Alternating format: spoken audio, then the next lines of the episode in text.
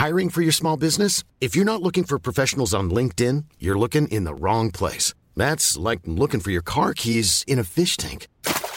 LinkedIn helps you hire professionals you can't find anywhere else, even those who aren't actively searching for a new job but might be open to the perfect role. In a given month, over 70% of LinkedIn users don't even visit other leading job sites. So start looking in the right place. With LinkedIn, you can hire professionals like a professional. Post your free job on linkedin.com slash people today.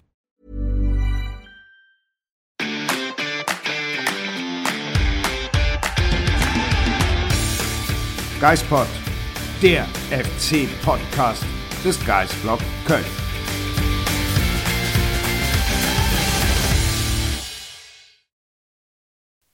Über 100 Folgen Geistpod Sonja und wir erleben doch immer noch mal wieder was Neues. Nämlich herzlich willkommen zur neuen Folge. Wir haben diese Folge jetzt schon ein paar Mal versucht auf den Weg zu bringen. Sonja, möchtest du erklären, was dir gerade passiert ist? Mir ist das unfassbar peinlich und ich kann das, glaube ich, auch nicht in der vollen Gänze ähm, jetzt nochmal darstellen, weil es mir dann nur noch peinlicher wird. Aber ich habe mir so ein paar Sachen auf die Karte geschrieben. Ich hoffe diesmal richtig rum. Ja, immerhin das. Und ich kann wirklich kaum noch entziffern, was ich da geschrieben habe. Nicht wegen meiner Sauklaue, die auch ähm, hier sichtbar ist, aber tatsächlich vom Inhalt her weiß ich nicht, ob ich eben kurzen Hirnaussetzer hatte beim Aufschreiben, aber ich konnte einfach nicht mehr sehen, was hier steht. Und entsprechend unangenehm war mir das eben, als ich dann versucht habe, hier ähm, Informationen preiszugeben. Wir hatten so ungefähr eine Viertelstunde gebraucht, um diesen Geistpod überhaupt das erste Mal sauber anmoderieren zu können, weil wir doch relativ humoristisch unterwegs waren heute Vormittag. Hm. Und dann hatten wir es mal geschafft, unfallfrei durch die ersten zwei, drei Minuten zu kommen und plötzlich ließ Sonja ihre Karte fallen und sagte, ich kann verdammt doch mal nicht entziffern, was da steht und ich habe keine Ahnung, was ich mir notiert habe. In dem Moment war es auch nicht mehr möglich, diesen Geistpot fortzusetzen, weshalb wir uns mal kurz gesammelt haben. Wir können nicht versprechen, dass wir das halbwegs sauber jetzt weiterführen.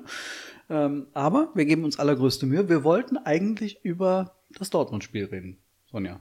Ja, aber vielleicht können wir es auch einfach lassen, weil es nervt rückblickend einfach immer noch, dieses Ergebnis. Ich bin mir jetzt aber wieder relativ sicher, was ich mir hier notiert habe, aber dazu später mehr. Okay. Kommen wir erstmal zum Allgemeinen. Ähm, FC hat ein super Auswärtsspiel gemacht in Dortmund und ist unfassbar unverdient mit leeren Händen nach Hause gefahren. Ja, also ich glaube, es ist so dieses Gefühl, dass wir vor dem Spiel hatten, dass wir gesagt hatten, oh, das kann richtig übel heute werden. Und dann hat der FC uns in vielen äh, Bereichen überrascht. Mhm. Und dann kriegen sie ein Murmeltor in der 88. das mich äh, gelinde gesagt etwas hat ausrasten lassen, äh, weil es so in jeglicher Hinsicht überhaupt nicht verdient war und so wie es zustande gekommen ist, einfach auch noch super unglücklich für den FC war dass sich Malen da irgendwie selbst anschießt und dann eine Bogenlampe produziert, die irgendwie aus einem Meter über Paccarada drüber ins Netz. Also wirklich in jeder Hinsicht denkst du dir, dieses Tor kann nie im Leben so fallen. Und das war etwas, was, wenn wir schon gleich zu Statistiken kommen, äh, zum Thema X-Goals, mhm. dann möchte ich mich dazu auch gerne noch mal äußern und mich gerne noch mal aufregen. Ähm, hast du dich jetzt schon aufgeregt? Oder? Nee, ich bin, ich bilde gerade erst die, die Aufregung. Okay.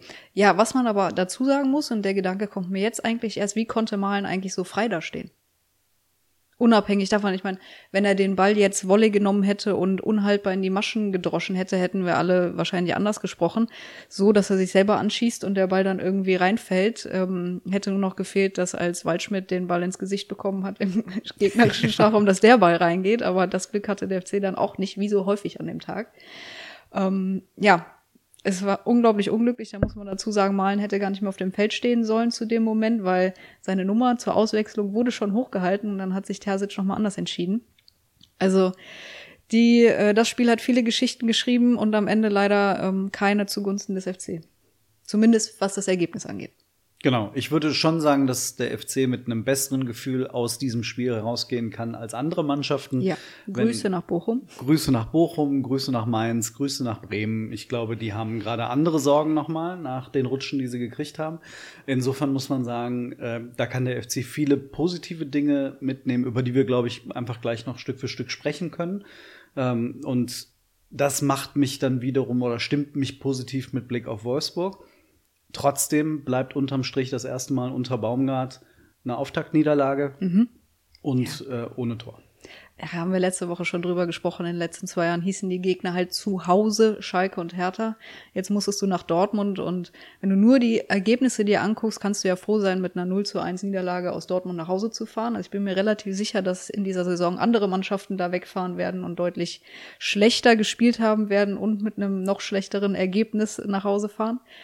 Und der FC kann jetzt wirklich zuversichtlich auf das erste Heimspiel gucken, wenn sie die Leistungen transportieren können.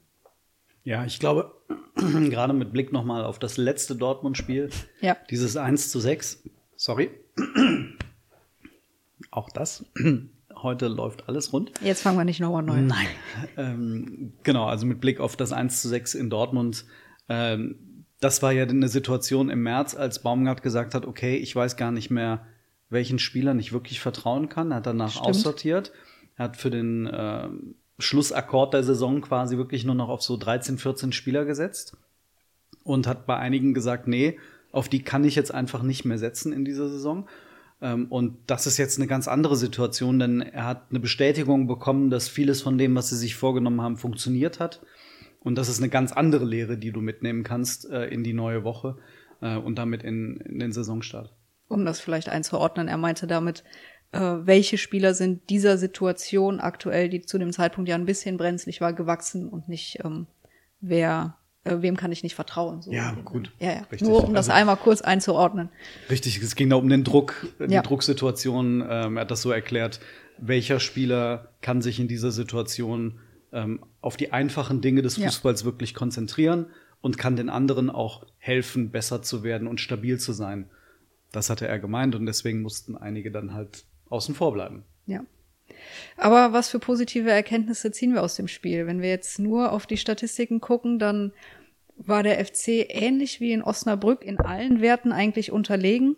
Aber wenn man sich die beiden Spiele nur anschaut, merkt man eigentlich, und das ist auch eine Lehre für mich, dass man nicht immer ähm, auf die Statistiken vertrauen kann oder anders äh, wie gesagt, dass nicht alle Statistiken den Spielverlauf widerspiegeln. Also Dortmund hatte mehr Spielanteile und war besser in den Zweikämpfen, hatte die bessere Passquote. Aber der FC hat es trotzdem geschafft, das Spiel irgendwie an sich zu reißen und gefährlicher zu werden vor dem gegnerischen Tor. Also ich weiß nicht, also wir haben uns ja mit unterschiedlichen Statistiken auseinandergesetzt. Eine der wenigen Statistiken, die ich mir aufgeschrieben habe, ist, dass der FC deutlich mehr Zweikämpfe gewonnen hat. Mhm, ist das so? Da- Das ist zumindest die Statistik, die ich mir von Bundesliga.de gezogen so. habe. Insofern vertraue ich jetzt mal der DFL, äh, dass die da anständige Statistiken hatte. Mhm. Das war einer der wenigen Werte, in denen Okay. der FC besser war. Und die Ähm, Laufleistung natürlich, sieben Kilometer mehr gelaufen. Und diese sieben Kilometer Laufleistung, die einfach genau das zeigt, was der FC ja sein möchte. Und wenn ich das jetzt zusammennehme, deutlich mehr laufen und deutlich oder eine gute Zweikampfführung, dann ist das die Grundlage für Baumgarts äh, Fußballspiel. Egal, ob du spät angreifst oder früh angreifst, aber das ist das Wichtigste. Du schließt Räume, äh, du gewinnst Bälle und dann spielst du nach vorne. Und was mich gewundert hat, ist bei den Statistiken dieser X-Goal-Wert. Ähm, ich habe jetzt, e egal auf welchem Tool ich nachgeguckt habe, hatte Dortmund einen höheren X-Goal-Wert. Ja, das ist mir auch aufgefallen. Und da denke ich mir, nee, Moment, das kann nicht stimmen. Also wer berechnet denn das?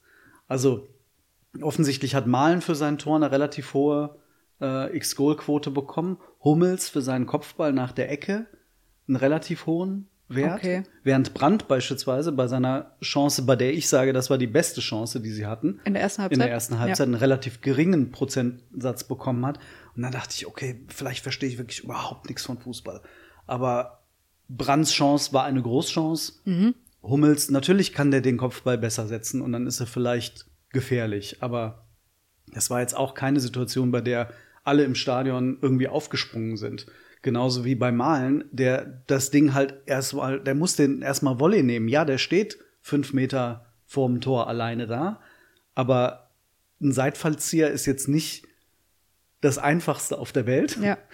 Äh, insofern, das hat mich dann schon gewundert, weil der FC mit Adamian zweimal, ähm, einmal per, per, Grätsche nach, nach Carstensen Flanke und einmal äh, auch nach Carstensen Flanke dieser Kopfball. Was hat er denn da für X-Goal-Werts bekommen für die Chancen? Insgesamt, glaube ich, beide Chancen zusammen hatte Adamian eine 0,43. Und dann denke ich mir, das sind zwei Chancen, bei denen du auf jeden Fall mal in, in der Summe auf eins kommen solltest. Denke ich auch. Also einen von den beiden hätte man machen können. Ja. Würde ich mal so plakativ sagen. Deswegen, also das hat mich da ein bisschen gewundert, dass ich genau das, was du sagtest, auch gedacht habe. Ähm, manchmal muss man mit Statistiken eben auch vorsichtig sein, denn ähm, irgendwie werden sie berechnet und manchmal erschließt sich mir nicht ganz genau wie. Ja, aber was man festhalten kann, der FC hat relativ tief gestanden, hat spät angegriffen, häufig erst in der eigenen Hälfte. Dann beim Spiel ins letzte Drittel wurde es aber besser und jetzt kommt die Stelle, bei der ich mich eben komplett aus dem Leben hier verhaspelt habe. Der BVB hat 77 Pässe ins letzte Drittel gespielt, 56 davon erfolgreich und der FC nur 37. Das finde ich ist schon ein großer Unterschied. Allerdings dann Pässe in den Strafraum, der BVB aus dem letzten Drittel in den Strafraum 20 und der FC 19. Also der ist, FC Wow. ist genauso häufig wie Dortmund in den Strafraum gekommen, obwohl sie viel weniger im letzten Drittel aufgetreten sind. Das heißt, Dortmund hat auch im letzten Drittel eigentlich dann wieder die, die Handbremse ziehen müssen und dann wieder hinten rumgespielt. Also ein bisschen handballmäßig. Was auch bedeutet, dass der FC unglaublich gut verteidigt hat gegen diese nicht ganz ungefährliche Offensive. Das sagt Baumgart ja am Ende auch immer. Er betont immer wieder, gerade mit Blick auf die letzte Saison, dass der FC einer der Mannschaften ist, die am, mit am wenigsten Großchancen zugelassen hat. Und das hat sich gegen Dortmund bestätigt. Und das finde ich wiederum total wichtig, sowas zu sehen. Klar hat Dortmund nicht den besten Tag gehabt, hat sich vielleicht auch taktisch jetzt nicht an, an alle Vorgaben gehalten, aber das liegt dann halt auch daran, dass der FC das gut macht. Und ich finde, der hatte das, der FC hatte das Tempo von Dortmund echt gut im Griff. Ja. Also insofern hat es dann wiederum gepasst, dass man eher tiefer gestanden hat, ähm, so dass man eben nicht so große Lücken hinter sich hatte. Ja, und Edin Terzic hat ja nach dem Spiel auch gesagt, wie unglaublich unzufrieden er mit der Leistung seiner Mannschaft ist. Also der hat gesagt, eigentlich gab es heute gar nichts Gutes für uns außer das Ergebnis. Aber das ist auch das, was Steffen Baumgart immer so kritisiert in der öffentlichen Wahrnehmung. Ähm, wenn wir gewinnen, dann waren die anderen so schlecht und umgekehrt. Ähm, der FC war einfach gut und hat Dortmund nicht zu seinem Spiel kommen lassen. Ja. Und das, das ist dann wiederum egal, ob du unter Baumgart ähm, den Gegner eher spät attackierst oder hoch attackierst. Ähm, das Spiel mit der Spielidee hat funktioniert. Und ähm, ich glaube, der FC hat schon häufiger in Dortmund ähm, demonstriert bekommen, was es bedeutet, wenn du den Platz gibst. Ja. Und den Fehler hat der FC diesmal nicht gemacht. Aber kommen wir dann nochmal auf die Offensive zu sprechen. Dortmund hat zwölfmal geflankt, davon sind zwei Flanken angekommen. Der FC hat 17 Mal geflankt und davon sind sieben Flanken angekommen. Und Dortmund hat zehn Schüsse abgegeben und der FC neun. Also in der Offensive war der FC jetzt eigentlich auch nicht unterlegen, eher im Gegenteil. Also zu dem Zeitpunkt, zu dem Malen das Tor gemacht hat, hätte der FC halt auch gut und gerne 1 oder 2-0 führen können.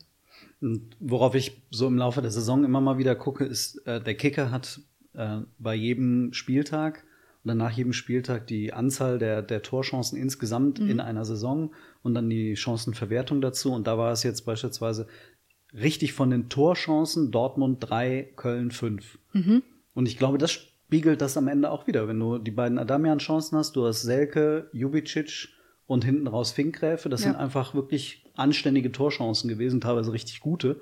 Und äh, Dortmund hatte eben wirklich nur die zweieinhalb, drei. Und das war's. Und das gegen so eine Mannschaft. Man muss ja auch sagen, Sebastian Aller hat mitgespielt. Ja, Er hat überhaupt nicht stattgefunden. Und das ist eines der großen, größten Lob, Lobs, Mehrzahl von Lob, äh, die man den, äh, dem FC und in dem Fall vor allem Jeff Chabot ausstellen kann. Ja, ich habe mir das auch aufgeschrieben. Aller hatte elf erfolgreiche Aktionen. Wo genau die waren, weiß ich auch nicht. Ich, vielleicht hat er mal einen Pass angebracht. Er hat ein einziges Luftduell gegen Chabot gewonnen. Chapeau.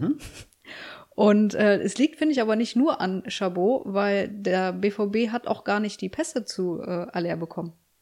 Also er war überhaupt nicht ins Spiel eingebunden und das schon ganz gut. Wo man dann ja vielleicht auch einen Fingerzeig sieht mit Jubicic und Martel, die zusammen fast 26 Kilometer gelaufen sind.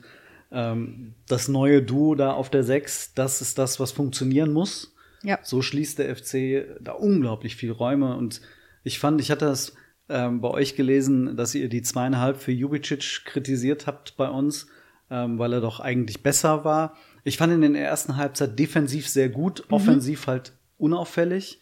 Und er ist halt derjenige von den beiden, der dann halt eigentlich noch einen Ticken weiter nach vorne gehen Ja. soll. Das hat er in der ersten Halbzeit nicht geschafft. Weshalb dann eher mal eine zweieinhalb bei rumkam. Ja, aber er war gut, Leute. Es ist, äh, soll überhaupt keine Kritik an Jubicic gewesen sein. Ich finde, das ist aber auf jeden Fall eine wichtige Erkenntnis auch für die Saison, dass die Doppelsechs mit Martel und Jubicic funktioniert. Und ich finde, gerade Martel war so ein bisschen auf Skiris Spuren. Jetzt hängt das nicht zu hoch, aber ähm, er ist 13 Kilometer gelaufen. Ähm, Gruß nach Frankfurt, da ist der Sechser nur 12,3 Kilometer an diesem Spieltag gelaufen.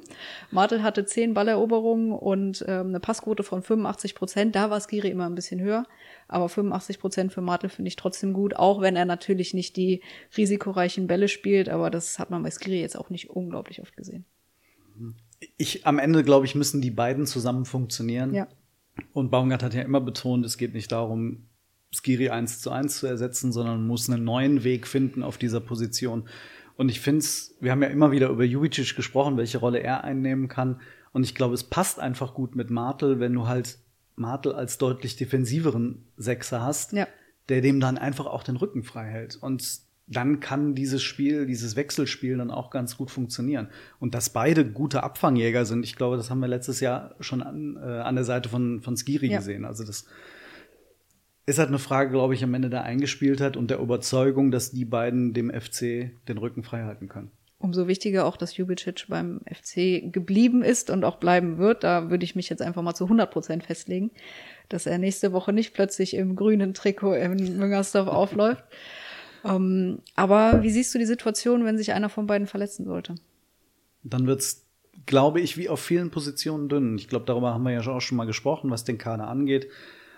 Klar hast du dann mal die Möglichkeit, einen Olesen und einen Hussein Basic zurückzuziehen. Aber ich glaube, es gibt halt viele Positionen, auf denen es eine klare Nummer eins gibt und dahinter ist relativ wenig Platz. Also Selke darf nicht ausfallen eigentlich. Chabot darf aktuell nicht ausfallen. Äh, Ich glaube auch, so gut Finkgräfe gespielt hat, Paccarada darf nicht ausfallen. Ja. Ähm, Martel und Jubicic genauso wenig. Keins und Waldschmidt, das sind echt Spiele, an denen hängt der FC. Das kann mal für ein, zwei Spiele gut gehen, aber ich halte den Kader in der ersten Elf so gut, dass der vielleicht sogar im oberen Drittel, also Richtung oberes Drittel Ja. gehen kann. Aber danach wird's halt schon sehr dünn. Das ist was, was mir tatsächlich jetzt auch je näher das Ende der Transferperiode rückt, ein bisschen Sorgen bereitet. Gerade die Mittelstürmerposition. Also gut, wir wissen, Flügel, Tempo fehlt, aber das soll behoben werden und ich vertraue jetzt auch einfach mal darauf, dass das passiert noch in den letzten zwei Wochen. Oder es sind weniger, zehn Tage noch. Okay. Aber ich habe das Gefühl, dass darüber hinaus nichts mehr passiert. Und seit Davy Selke beim FC ist, kann der kaum ein Spiel länger als 60 Minuten spielen. Und das finde ich extrem gefährlich, weil aktuell hast du dahinter niemanden. Steffen Tigges ist jetzt wieder im Mannschaftstraining, wird wieder zu einer Option, aber auch er hat dann die komplette Vorbereitung verpasst. Und auch er hat in der vergangenen Saison noch nicht gezeigt, dass er der Nummer 1 Mittelstürmer sein kann. Das soll er jetzt nicht sein, aber sollte Selke ausfallen, ist das plötzlich wieder. Ja, also Selke ist eine dieser, dieser Kernpositionen, die einfach, der muss einfach da sein. Das, das geht gar nicht anders. Äh, nur weil du äh, vielleicht dann Tigges oder Dietz dahinter hättest. Dietz weißt du gar nicht, wann der wiederkommt. Und Tigges hast du hast du's gesagt. Aber es geht ja nicht einfach darum, dass du da einen 1,90-Spieler hast. Punkt. So, kannst du auch einen Pedersen nach vorne stellen. Ähm, es geht ja darum, dass damit auch eine entsprechende Gefahr einhergeht und äh, jemanden mit klarem Zug zum Tor. Ähm, und Selke mag nicht der schnellste sein, aber er hat ja auch gegen Dortmund gezeigt in dieser einen Aktion, wo er echt Pech hat, dass das Ding an die Lat- Latte abgefälscht wird, dass er genau diesen Moment dann auch bereit ist zu nutzen und in der Lage ist zu nutzen. Und da gibt's aktuell einfach niemanden anderen. Das Einzige, was vielleicht Hoffnung machen könnte, da bin ich noch vorsichtig, aber Adamian macht einen guten Eindruck. Und Osnabrück hat gezeigt, dass ich finde, Adamian mit einem zweiten Stürmer wie Waldschmidt in, einem, in einer Doppelspitze, das könnte eine Alternative sein. Aber dann löst du halt die Doppel-6 auf. Ja, das ist so. ist halt auch so. Das ist auch die Option, die ich mir dann noch am ehesten vorstellen könnte mit Adamian in der Spitze. Die alleinige Position ganz vorne drin haben wir in Osnabrück gesehen, haben wir jetzt gegen Dortmund gesehen. Auch wenn er in die Position gekommen ist, was ich ja ganz gut fand, ähm, das passt einfach nicht zu seinem Spielstil. Und was ich auch noch sagen muss, Luca Waldschmidt auf der Außenbahn hat mich nicht überzeugt. Nee, oder holt mich nicht ab, wie man so schön sagt. Ja. Äh, da sagte, und das hat mich ein bisschen gewundert, Steffen Baumgart nach der äh, nach dem Spiel hatte ich ihn dann auf der PK gefragt, genau nach Waldschmidt und, und Keins, ähm, weil es mich gewundert hatte, dass er Keins in ins Zentrum und Waldschmidt nach außen gestellt hat. Sagt er, ja, Waldschmidt kommt eher über außen. Waldschmidt hat ganz klar gesagt, dass er kein Spieler über die Außen ist, dass er ein Zentrumspieler ist. Und ja, der mag im 1 gegen 1 vielleicht einen Ticken stärker sein als Keins, aber der ist jetzt auch nicht die 3 kmh schneller als Keins. Ja. Und ja, Keins hat wirklich stark auf der 10 gespielt, aber in der ganzen Vorbereitung mhm. war eigentlich Waldschmidt die Nummer 1 auf der 10 oder als hängende Spitze. Und dann drehst du das jetzt am ersten Spieltag um. Das hat mich verwundert und für mich waren beide die Schwächsten ja. in Dortmund und damit hat Baumgart, glaube ich, dem FC-Spiel keinen Gefallen getan. Du hast es gesagt, gerade mit Blick auf die Vorbereitung. Ich habe mich so fest auf die neue Flügelzange Paccarada Keins eingestellt, weil es auch immer so gespielt wurde. Und vielleicht, weil es Paccarada sogar noch in den ersten Spielen in der Bundesliga so ein bisschen eine Stütze ist, Keins vor sich zu haben. Aber ähm, in Dortmund hat das nicht überzeugt. Und da fällt mir auch ein, der FC hat 58 Prozent seiner Angriffe über die rechte Seite gefahren, 42 Prozent durch die Mitte und 0 Prozent über links, wo Luca Waldschmidt gespielt hat. Und dann irgendwann hat er ja mal mit, mit Carstensen ja. dann getauscht. Und irgendwie, nee. Nee. Ja, nee. Paccarada hat sich natürlich gerade in der ersten Halbzeit extrem zurückgehalten. Ähm, was ich aber auch dann ganz gut fand und was, was ich da auch noch gut fand, was funktioniert hat, ist, Chabot hat ihm wiederum den Rücken ja. freigehalten. Also wenn, wenn Paccarada mal rausgerückt ist, dann hast du gemerkt, dass äh, Chabot sofort nachkam, wenn dann die Seite offen wurde und da merkt man dann doch wieder, Chabot ist dann halt dann noch der Abwehrchef, ne? Also der macht das so gut, der ist, der ist so stabil, der ist, der ist so klar in seinen Aktionen. Hut ab. Chabots Entwicklung ist wirklich eine, die ich persönlich so nicht vorausgesehen hatte. Äh, ich erinnere mich auf der Rückfahrt, vielleicht war das auch äh, der späten Uhrzeit geschuldet, hast du Jeff Chabot für ein Turnier im nächsten Sommer in äh, in die Verlosung geworfen. Das Turnier ist in Deutschland, stimmt, ja. Weil, ähm, wie habe ich es gesagt, es gibt vielleicht bessere Innenverteidiger in Deutschland, aber nicht vier an der Zahl, die in dem letzten halben Jahr so konstant performt haben. Insofern, ähm, dein Wort in Flix Gehörgang. Ähm, mal gucken. Ja. Wäre ja spannend, wenn, äh, wenn da plötzlich mal ein neuer äh, Innenverteidiger entstehen würde für Deutschland. Ja, aber auch da toi toi toi, dass Chabot gesund bleibt in ja. der Saison, weil sonst wird's richtig eng. Ähm, jetzt mit dem Abgang von Nicola Soldo, der stand noch nicht fest, als wir letzte Woche im Podcast gesprochen haben. Der FC hat jetzt drei Innenverteidiger plus Bakatukanda in der U21. Sollte nicht allzu viel passieren. Ähm, ich habe mich beim X-Goal-Wert schon zurückgehalten. Mhm. Ich habe mich da wieder abgeregt. Ähm, wenn ich jetzt beim Thema Innenverteidiger Fahrt aufnehmen würde, dann ähm, müssten wir wieder, was die Einrichtung angeht, ein bisschen Sorgen haben. Die können nicht ernst meinen, dass die da keinen mehr holen. Christian Keller Der Blick dabei. und Steffen Baumert, die können das nicht ernst meinen. Also, nein, wirklich. Also, wir haben das doch letzten Sommer mit, mit Easy und mit Modest erlebt. Modest wurde verkauft, Teges und Dietz. Easy wurde verkauft. Oh, wir haben Schindler, wir haben Hussein Basic, wir haben Jubicic. Also Hussein Basic und Jubicic, die haben das zwar noch nicht gespielt, die könnten das aber bestimmt auch. Das ist doch keine Kaderplanung. Mhm. Und jetzt machen die das halt auf der Innenverteidigerposition vielleicht schon wieder.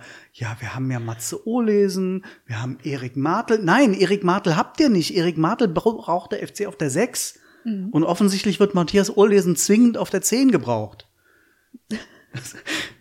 Hört doch auf, macht doch bitte eine anständige Kaderplanung. Ui. Sorry. So, Und dann weißt du, was ich einfach das Schlimme daran finde? ist man so überzeugt davon beim ersten FC Köln, dass diese Transfersperre ausgesetzt wird? Weil ich sehe aktuell in der Kaderplanung überhaupt keine Vorbereitung darauf, dass das passieren kann. Ich, wenn der FC jetzt tatsächlich sagt, er holt zwei Leihspieler, Ja. Alidu und noch einen Innenverteidiger, den sie auch leihen, dann würde ich sagen, das könnte eine Art Vorbereitung sein. Du leist Soldo in der Hoffnung, dass er Spielpraxis bekommt und dass er vielleicht den Sprung macht, den die Verantwortlichen ihm zutrauen, und holst aber einen richtig starken Innenverteidiger, der Hübers Konkurrenz macht und sagt, okay, wir wollen neben Chabot noch ein, eine, eine richtige Wucht haben. Und dann müssen Hübers und Kielern sich einfach mal hinten anstellen. Aber ich glaube nicht, dass das passiert. Aber da, dann würde ich sagen, okay, dann hast du mit Waldschmidt, Alidou, dem Innenverteidiger, Carstensen, vier Leihspieler, die du dann im nächsten Sommer verpflichten könntest. Dann würde ich sagen, okay, das ist eine Art Vorbereitung auf das, äh, was passieren könnte. Denn wenn wir, wir haben ja drüber gesprochen, was gibt's für Möglichkeiten, wenn die Transfersperre kommt? Leihspieler sind die Option. Und dass du halt mehr Spieler verleihst, damit du für sie Platz machst im Kader. Aber glaubst du, dass noch ein neuer Innenverteidiger kommt? Nee. Können wir auch noch einen Stürmer leihen? Wer wird dir einfallen? Behrens? Behrens? Simon Terodde. Steffen Baumgart wollte Simon Terodde haben vor anderthalb Jahren. Ja, vor anderthalb Jahren. Und selbst da, glaube ich, hätte es den einen oder anderen Kritiker gegeben für diesen Transfer. Dich? Ja. Aber du kannst ja jetzt nicht Simon Terodde leihen, um ihn dann mit 38 nächstes Jahr fest zu verpflichten, wenn die Transfersperre kommt. Und ich weiß nicht, wie alt ist er? 35, 36? Toni Modest ist noch ohne Vertrag. Okay, haben wir noch andere Themen, über die wir reden können? Äh, Timo Horn ist noch ohne Vertrag. Das stimmt, aber ich glaube, auf der Torhüterposition hat der FC die wenigsten Sorgen. Ja, da hat er richtige Entscheidungen getroffen. Was? N nee, ist ja so. Also allein mit Blick auf die Gehälter. Ja, das stimmt. Mm. Das ist wahr. Wir können auch darüber reden, dass der FC drei neue Bundesligaspieler hat. Auf jeden Fall. Wir müssen, und wir müssen über alle drei reden. So viel, so viel Zeit haben wir nicht mehr. Paccarada haben wir ja aber schon. Haben wir schon. Rasmus Carstensen. Der ähm, temporeiche Flügelspieler, den der FC da verpflichtet hat. Der ist ja eigentlich schon da. Was wollen wir denn mit Ali Du? Brauchen wir nicht. Nee, also als Backup für Benno Schmitz, nee, nicht als Backup, als Herausforderer für Benno Schmitz geholt, muss er jetzt erstmal vorne aushelfen, weil dem FC sonst da das Tempo gänzlich abgeht. Er ist schnell, Mhm. äh, sichtbar ein Athlet, also das mal auf jeden Fall. Ähm, hat jetzt gezeigt, dass er auch eine anständige Flanke hat. Also die beiden Vorlagen auf Adamian lassen sich sehen. Das stimmt. Mir fällt irgendwie auf, dass er sehr viel äh, flache Hereingaben spielt. Das ist mir schon gegen Osnabrück aufgefallen. Und jetzt wieder. Aber gut, den Ball, den Adamian köpft, der war nicht flach. Also die Flanke. Nee, der hat sehr gut gechippt. Ja. Aber war das aus deiner Erinnerung, weil Selke dann nicht mehr auf dem Feld war, weshalb er eher versucht hat, die Bälle flach zu flanken, weil du halt dann keinen Zielspieler mehr hattest? Ja, das kann sein. Also, nur jetzt mein erster Gedanke. Ähm, ansonsten, ich fand ihn äh, total auffällig, viele Ballgewinne. Ähm, und der mag sich vielleicht in der einen oder anderen Situation noch ans Tempo gewöhnen müssen, weil er plötzlich dann, oder war der Ball weg. Auch Ähm. in den Zweikämpfen. Also ich glaube, seine Zweikampfquote war nicht ganz so gut. Ähm, Aber das ist vielleicht auch eine andere Härte in der Bundesliga im Signal Iduna Park als in Dänemark. Ich würde jetzt nicht Belgien als Vergleich ziehen, weil da hat er nicht so viele Spiele gemacht. Aber vielleicht ist es sogar eine gute Situation jetzt für ihn, dass er offensiver reinkommt in die Bundesliga, die ersten Erfahrungen sammelt. Denn wenn er, ich sag jetzt mal, wenn er rechts vorne mal einen Zweikampf verliert, ist es weniger tragisch, Ja. als wenn er den rechts hinten verliert. Insofern, vielleicht ist es tatsächlich jetzt eine gute Vorbereitung für ihn. Ähm, nicht nat natürlich eine Vorbereitung im Sinne von, äh, den kann man mal ein bisschen schulen, aber wenn er dann wirklich ein Herausforderer für Schmitz werden will oder sein will, dann muss er halt auch diese Härte abkönnen und da ist vielleicht die rechts vorne Position sogar jetzt gerade am Anfang nochmal die bessere, denn da kann er dann tatsächlich auch seine offensiven Stärken zeigen und die hat er offensichtlich. Es ist ja auch ein klares Signal an so manchen anderen Spieler im Kader. Äh, Demi Limnios macht die komplette Vorbereitung mit dem FC, holt sich gar nicht so schlechte Kritiken immer ab, finde ich. Und dann ist Rasmus Carstensen eine Woche da und äh, spielt zum Bundesliga-Auftakt auf seiner Position. Äh, Schönen Gruß aber auch an Dennis Hussein Basic, Ja. ähm, der in der Vorbereitung, nachdem er dann von der U21-EM kam, einen relativ überzeugten Eindruck machte ähm, von sich und seiner Rolle und dann auch gegen Osnabrück spielt, aber nicht gut spielt und dann erstmal 90 Minuten auf der Bank sitzt Ja. in Dortmund, während ein anderer Außenbahnspieler, auf den du dann sicherlich zu sprechen kommen wolltest, ähm, dann reinkam und im Grunde ja, wenn, wenn er als Linksverteidiger eigentlich einsortiert ist, genau dieselbe Rolle wie Carstensen Ja. auf der anderen Seite dann übernimmt. Ja. Max Finkgräfe. Willkommen in der Bundesliga. Cooler Typ. Also ich habe schon andere Talente vom FC gesehen, die sich in Dortmund aber mal sowas von eingeschissen haben, Entschuldigung, wenn ich das so sagen darf, und kein gutes Spiel gemacht haben. Und der keine Angst vor den Namen beim BVB und spielt da einfach mal seinen Stiefel mit 19 Jahren in seinem ersten Bundesligaspiel. Geht ins Eins gegen Eins, geht in die Zweikämpfe, flankt, versucht, macht. Nimmt die Direktabnahme in der 97. wie Steffen Baumgart sagte, da musst du halt auch Eier haben. Ja. Ähm, und die hat er gezeigt. Klar, das Ding geht vorbei, aber also ich hätte wirklich sehr, sehr gerne, gerne- gesehen, dass der das Ding eingeschweißt hätte. Was dann los gewesen wäre im, im Gästeblock und dann danach in der Kabine. Dann hätte ich den nächsten Spieltag in meinem Kicker-Team auch aufgestellt und nicht nur auf der Bank sitzen gehabt. Aber war auf jeden Fall das, was man sich so wünschen würde, wenn jemand Ja, so total. jung reinkommt. ne? Cool. Und ich hoffe, dass er auch dabei bleiben darf. Ich meine, man muss so ehrlich sein und sagen, irgendwann kehrt Meiner zurück, irgendwann kehrt, kehrt Thielmann zurück, irgendwann ist der Neuzugang vielleicht da. Aber ich würde mir wünschen, dass er trotzdem ähm, im Kader bleibt, weil er macht das wirklich gut.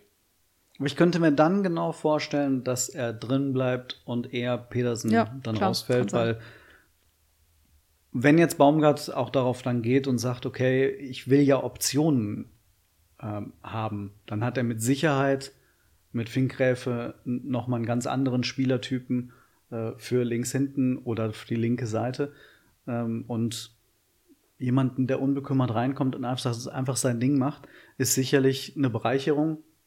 Während ich glaube, Petersen eher der klassische, oh, wenn mal was passiert, Backup ist. Und äh, da weiß ich nicht, ob das die richtige Option dann wäre. Die Frage ist, ob Petersen überhaupt noch äh, im September beim FC spielt. Es gab dieses Swansea-Gerücht, das irgendwie rückblickend ganz seltsam war. Aber ich glaube, der FC würde ihm keine Steine in den Weg legen und er merkt ja auch, über diese Rolle komme ich hier nicht hinaus. Auch jetzt, wo Hector weg ist. Paccarada ist jetzt vor ihm und anscheinend ja auch Finkgräfe, auch wenn Finkgräfe jetzt offensiv eingewechselt worden ist. Da muss man tatsächlich mal gucken, die nächsten zehn Tage, was noch passiert. Denn äh, das haben jetzt sicherlich ein paar, du hast Limnios erwähnt, auch dann kapiert. Und ähm, warum sollte sich da nicht auch noch auf der Abgabenseite was tun? Denn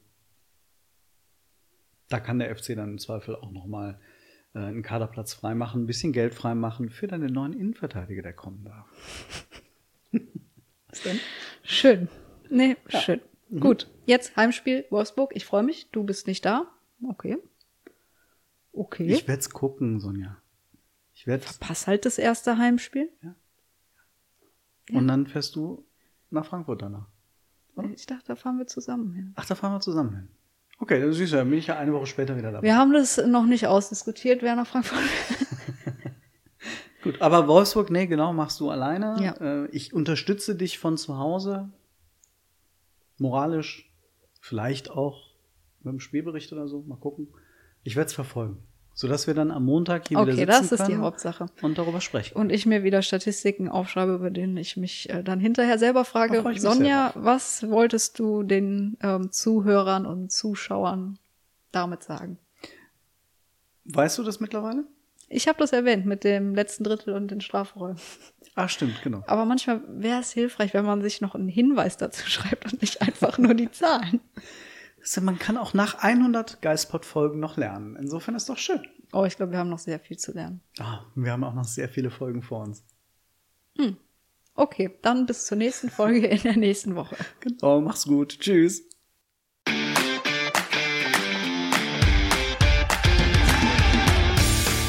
Geispod, der FC-Podcast des Geisblog Köln.